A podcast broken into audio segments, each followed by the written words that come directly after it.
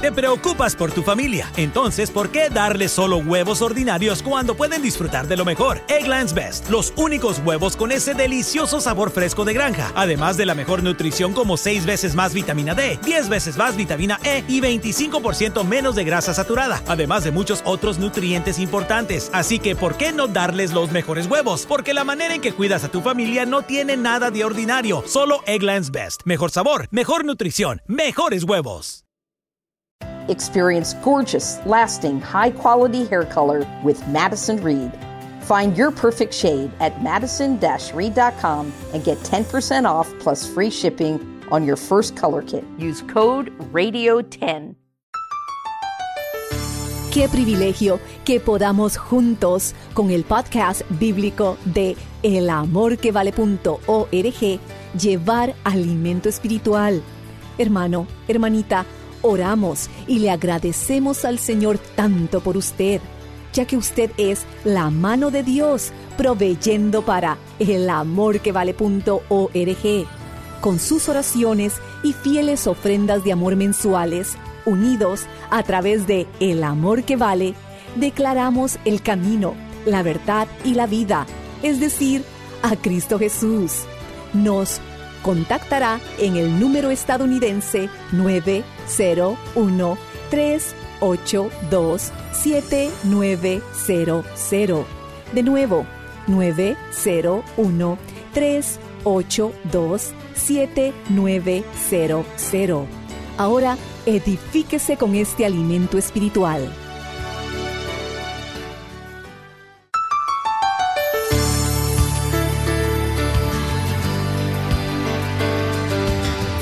La vida de Moisés fue realmente extraordinaria. Él pudo haber tenido riquezas increíbles, pudo haber vivido una vida de total lujo, pudo haber experimentado cada placer y pecado que el mundo ofrece, pudo haber sido el emperador de la nación más poderosa sobre la tierra, pero rechazó todo eso. ¿Por qué? Porque de acuerdo a lo que dice la Biblia, tenía la mirada puesta en el galardón. O sea, Moisés miró hacia el futuro y vio el final de todo el asunto por la fe dejó Egipto, no temiendo la ira del rey. Ahora preste atención a la siguiente frase, porque se sostuvo como viendo al invisible. Amigo, ¿sabe usted cómo vivir por sobre el nivel visual? Hoy concluiré el estudio bíblico sobre este tema. Bienvenidos a El Amor que Vale, con el pastor, maestro y autor, Dr. Adrian Rogers, supliendo las necesidades de la gente con la verdad de la palabra de Dios, trayendo personas a Cristo, transformando vidas alrededor del mundo y ayudándole a usted a descubrir el poder del amor más grande, el amor que vale. A continuación, un edificante mensaje del Dr. Adrian Rogers en la voz del pastor Lenín de Llanón. Para todos y cada uno de ustedes hago llegar mi cordial saludo de bienvenida a nuestro programa El Amor que Vale. Por favor, busquen el Antiguo Testamento, el segundo capítulo del libro de Reyes, desde el versículo 8. Tenía el rey de Siria guerra contra Israel, y consultando con sus siervos dijo, En tal y tal lugar estará mi campamento. Y el varón de Dios envió a decir al rey de Israel, Mira que no pases por tal lugar, porque los sirios van allí. Entonces el rey de Israel envió a aquel lugar que el varón de Dios había dicho, y así lo hizo una y otra vez con el fin de cuidarse. Y el corazón del rey de Siria se turbó por esto, y llamando a sus siervos les dijo, ¿No me declararéis vosotros quién de los nuestros es del rey de Israel? Entonces uno de los siervos dijo, no, rey señor mío, sino que el profeta Eliseo está en Israel, el cual declara al rey de Israel las palabras que tú hablas en tu cámara más secreta. Aquí había una fuga de información porque Eliseo estaba sintonizado con el cielo en un mundo invisible. Sigamos con la lectura del relato bíblico. Y él, o sea, el rey de Siria, dijo, Id y mirad dónde está, para que yo envíe a prenderlo. El rey quería arrestar a Eliseo. Y le fue dicho, He aquí que él está en Dotán. Entonces envió el rey allá gente de a caballo y carros y un gran ejército, los cuales vinieron de noche y sitiaron la ciudad. Y se levantó de mañana y salió el que servía al varón de Dios. Aquí se refiere al siervo de Eliseo. Y he aquí el ejército que tenía sitiada la ciudad, con gente de a caballo y carros. Entonces su criado le dijo, Ah, Señor mío, ¿qué haremos? Él le dijo, No tengas miedo, porque más son los que están con nosotros que los que están con ellos. Por favor, subraye la frase, no tengas miedo. Al respecto, alguien alguna vez informó que 365 veces en la Biblia, o sea, una vez por día, Dios ha dicho, no temáis, no tengan temor, o expresiones equivalentes para cada día del año. Y oró Eliseo y dijo, Te ruego, oh Jehová, que abra sus ojos para que vea. Ahora, este joven criado de Eliseo probablemente ni siquiera usaba lentes todavía. Yo comencé a usarlos desde que cumplí 42 años de edad. Pero aquí estamos hablando de un hombre joven, siervo de Eliseo, y oró Eliseo y dijo, Te ruego, oh Jehová, que abra sus ojos para que vea. Entonces Jehová abrió los ojos del criado, no sus ojos físicos, sino sus ojos espirituales, y miró. Y he aquí que el monte estaba lleno de gente de a caballo y de carros de fuego alrededor de Eliseo. El enemigo tenía sus soldados, y Dios tenía sus soldados. Pero el punto que deseo que usted entienda es este. Cuando usted tiene temor y el diablo le ha intimidado y grita contra usted, entonces usted necesita entender que el ángel del Señor acampa alrededor de los que le temen y los defiende.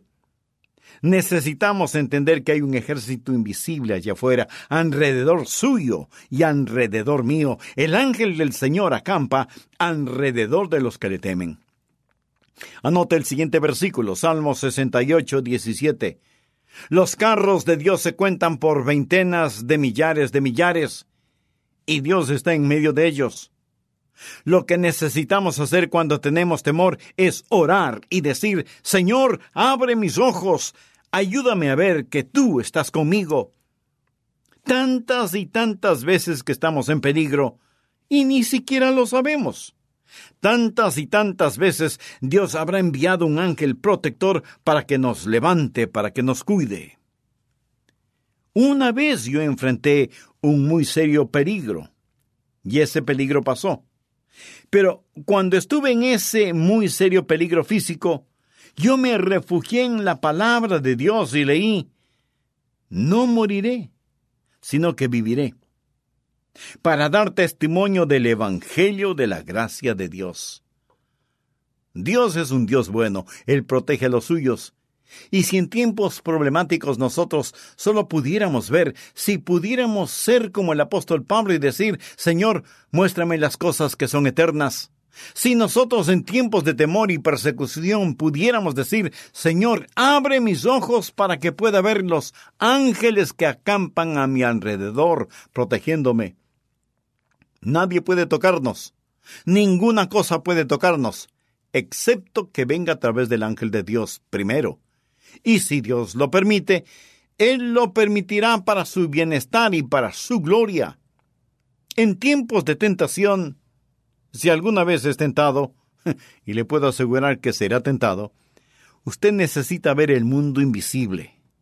Volvamos al capítulo 11 de Hebreos. Este es el gran capítulo de la fe. Y en el versículo 1 leemos, es pues la fe, la certeza de lo que se espera, la convicción de lo que no se ve. Puede ver eso. Teniendo esta declaración en mente, leamos los versículos 24 y 25. Por fe Moisés, hecho ya grande, rehusó llamarse hijo de la hija del faraón, escogiendo antes ser maltratado con el pueblo de Dios que gozar de los deleites temporales del pecado. Ahora debemos entender que Moisés pudo haber tenido riquezas increíbles, pudo haber vivido en lujoso estilos de vida, él pudo haber experimentado cada placer y pecado que el mundo puede ofrecer. Él pudo haber sido el emperador de la más poderosa nación sobre la tierra, pero él lo rechazó todo eso. La Biblia dice, rehusó llamarse hijo de la hija del faraón, escogiendo antes ser maltratado con el pueblo de Dios que gozar de los deleites temporales del pecado, teniendo por mayores riquezas el vituperio de Cristo que los tesoros de los egipcios, porque tenía la mira puesta en el galardón. Quiere decir que él miró hacia lo final. Él vio la conclusión de todo el asunto. Por la fe dejó Egipto, no temiendo la ira del rey. Ahora preste atención a la siguiente frase, porque se sostuvo como viendo al invisible. Una vez más, vemos que en tiempos problemáticos hay que ver lo invisible.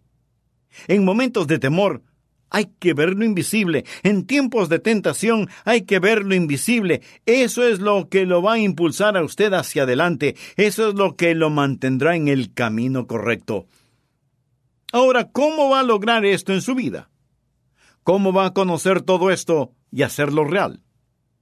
Antes que nada, usted debe saber que hay tres grandes enemigos de nuestra fe. Primero, las apariencias. Segundo, las emociones. Y tercero, la razón. Tres enemigos de la fe.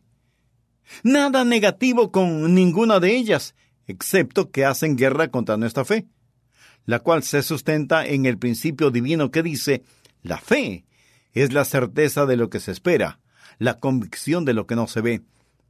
Las apariencias pueden ser un gran enemigo de la fe, porque usted bien sabe que las apariencias engañan. ¿Y qué es la esperanza? Permítame darle una definición de esperanza.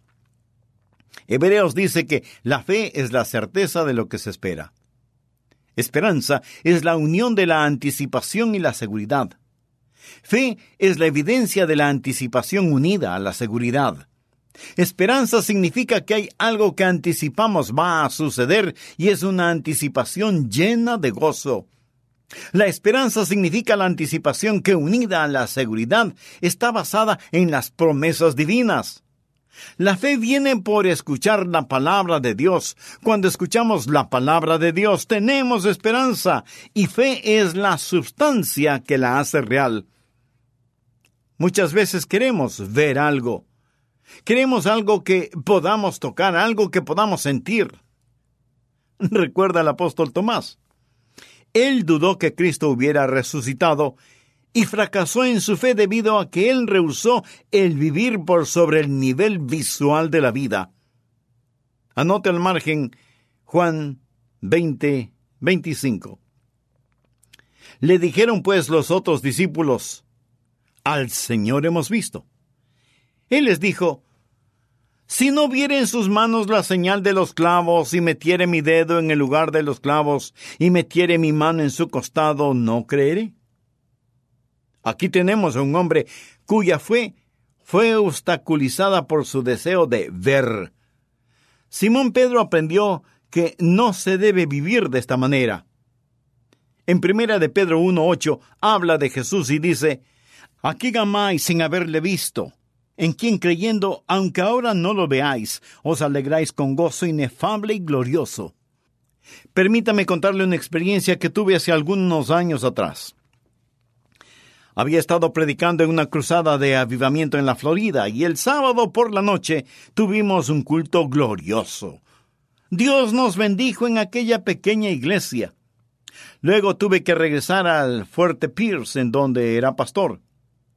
Yo iba manejando mi pequeño escarabajo Volkswagen cuando se acabó la gasolina del carro en medio de un camino vecinal muy oscuro, muy cerca a los pantanos de la Florida.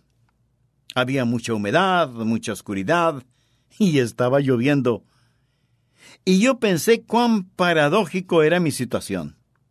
Un poco antes había estado en una gran cruzada de avivamiento y ahora me encontraba en un camino solitario a kilómetros de quién sabe dónde, sin gasolina en el carro, lloviendo torrencialmente y sin que nadie sepa en dónde estaba.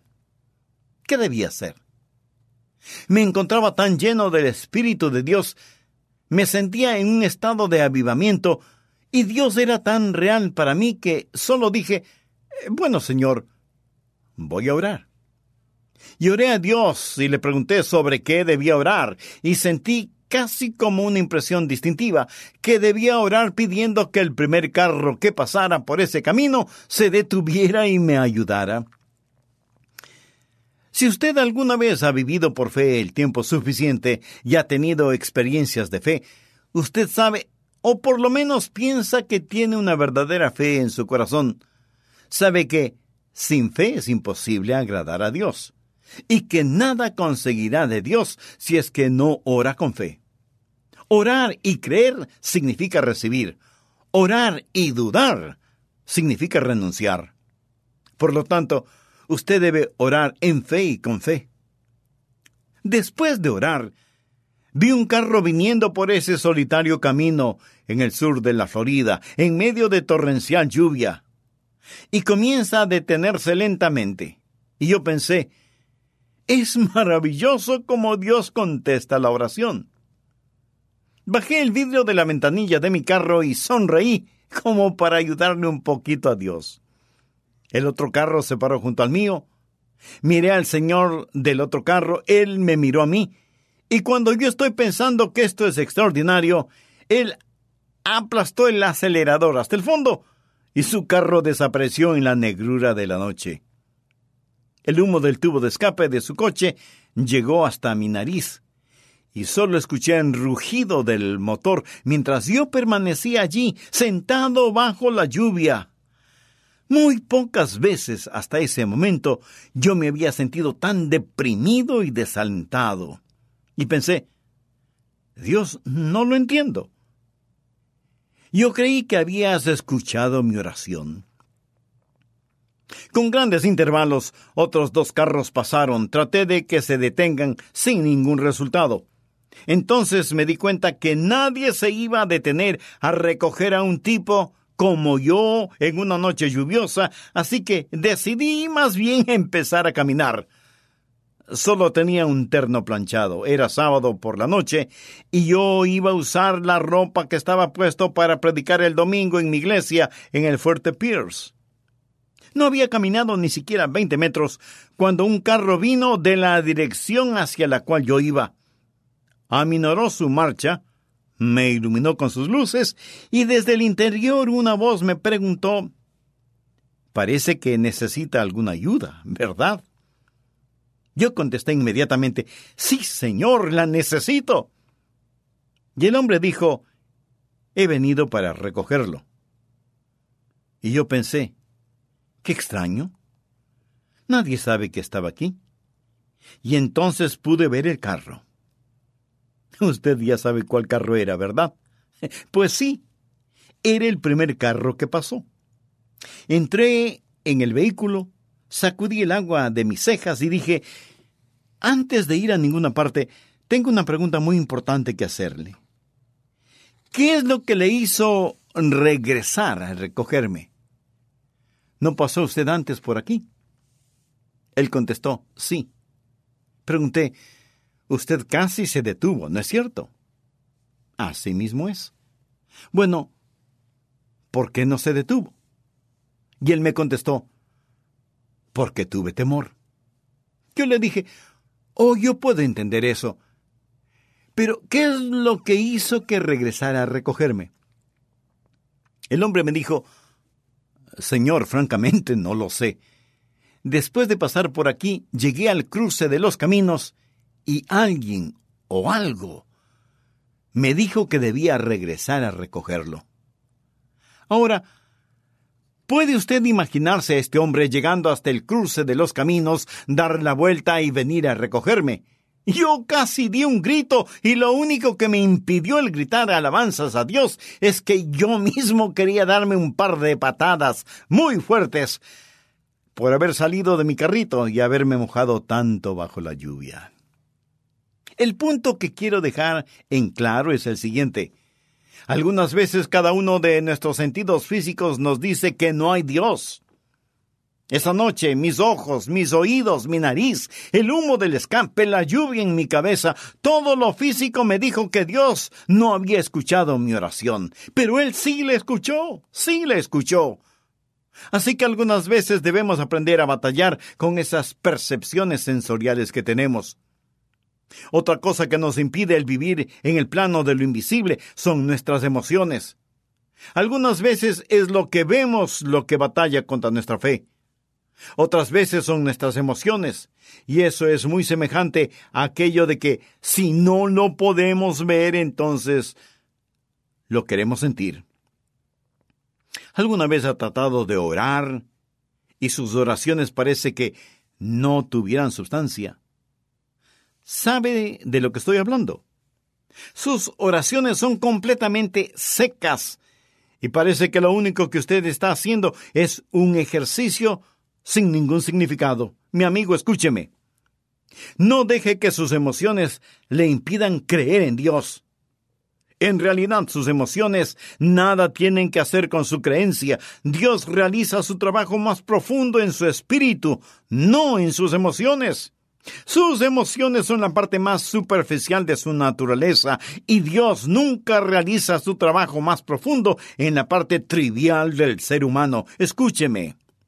Cuando usted se acerca a Dios en oración, no le ofrezca el vacío de sus emociones. Venga con sus manos llenas del incienso de la palabra de Jesús. Ore en el nombre de Jesús.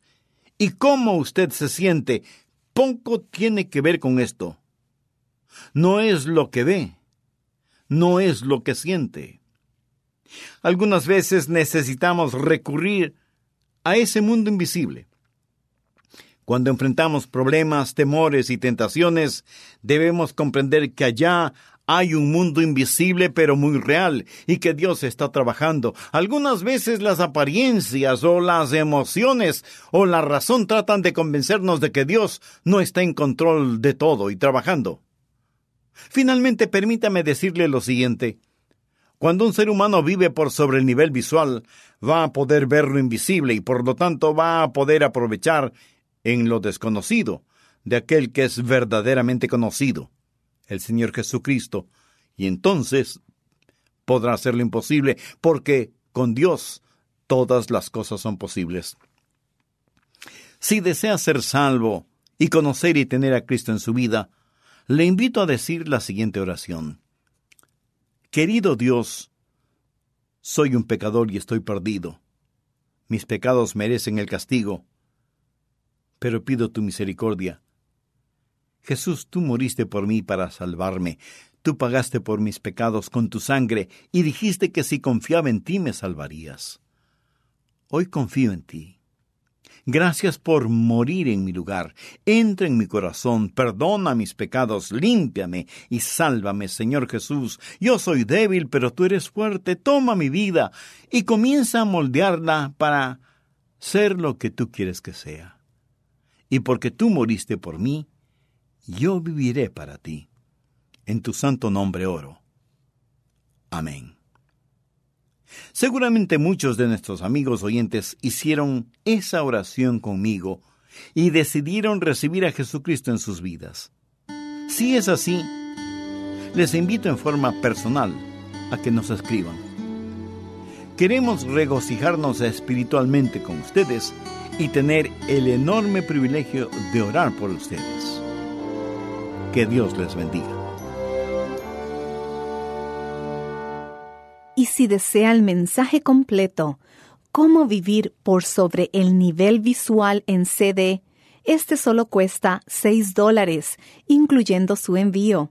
Puede adquirirlo al llamarnos gratuitamente dentro de los Estados Unidos al 1-800-647-9400 o remita su cheque o money order en dólares mencionando cómo vivir por sobre el nivel visual a El Amor que Vale, P.O. Box 38400, Memphis, Tennessee 38183, Estados Unidos.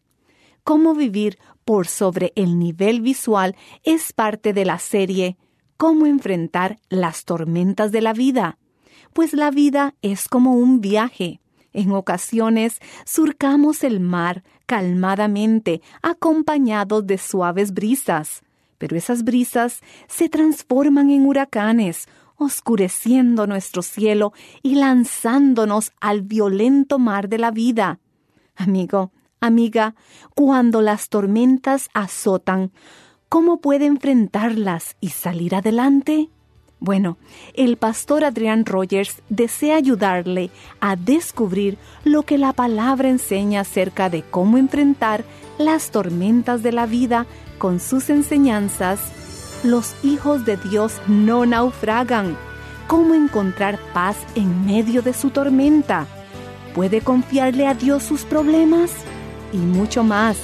Hallará la serie completa de siete mensajes en CD cómo enfrentar las tormentas de la vida en elamorquevale.org o para mayor información llámenos al 1-800-647-9400. En el 1-800-647-9400 se le atenderá en español. Si nuestra programación es una bendición para usted, en oración considere asociarse con nosotros Sabemos que el Señor bendice toda ofrenda y todo dador que contribuye para proclamar su palabra. Y en agradecimiento por su ofrenda de amor, al solicitarlo, le enviaremos el folleto del pastor Adrián Rogers titulado Cómo enfrentar las tormentas de la vida. Al visitar nuestra página web, elamorquevale.org, podrá hacer su donativo. Estamos gozosos que sintonizó nuestro programa. Oramos para que este mensaje le haya bendecido y ayudado a comprender más que Jesucristo es verdaderamente el amor que vale.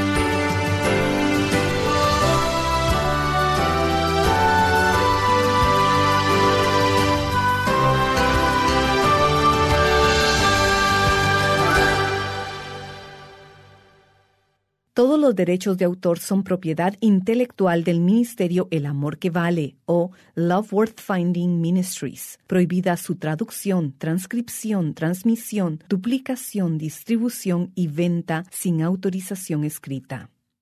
Looking for a brew unique to you? Find it at Kroger. Discover distinctly different chameleon organic ground coffee with flavors like Guatemala and Dark and Handsome. They're so organic, so sustainable, and so good. Visit Kroger today to get yours. Summer happens at Speedway because everything you need for summer happens at Speedway. Like drinks, drinks happen. The freshly brewed drink, the splashed over ice drink, the wake you up drink, the cool you off drink, the make your brain hurt for a minute drink. All poured however you want them, whenever you want them, all summer long. So on every hot day, you have something cold to sip. Speedway, summer happens here. And now, get any size fountain or speedy freeze for just 99 cents. Excludes maximum.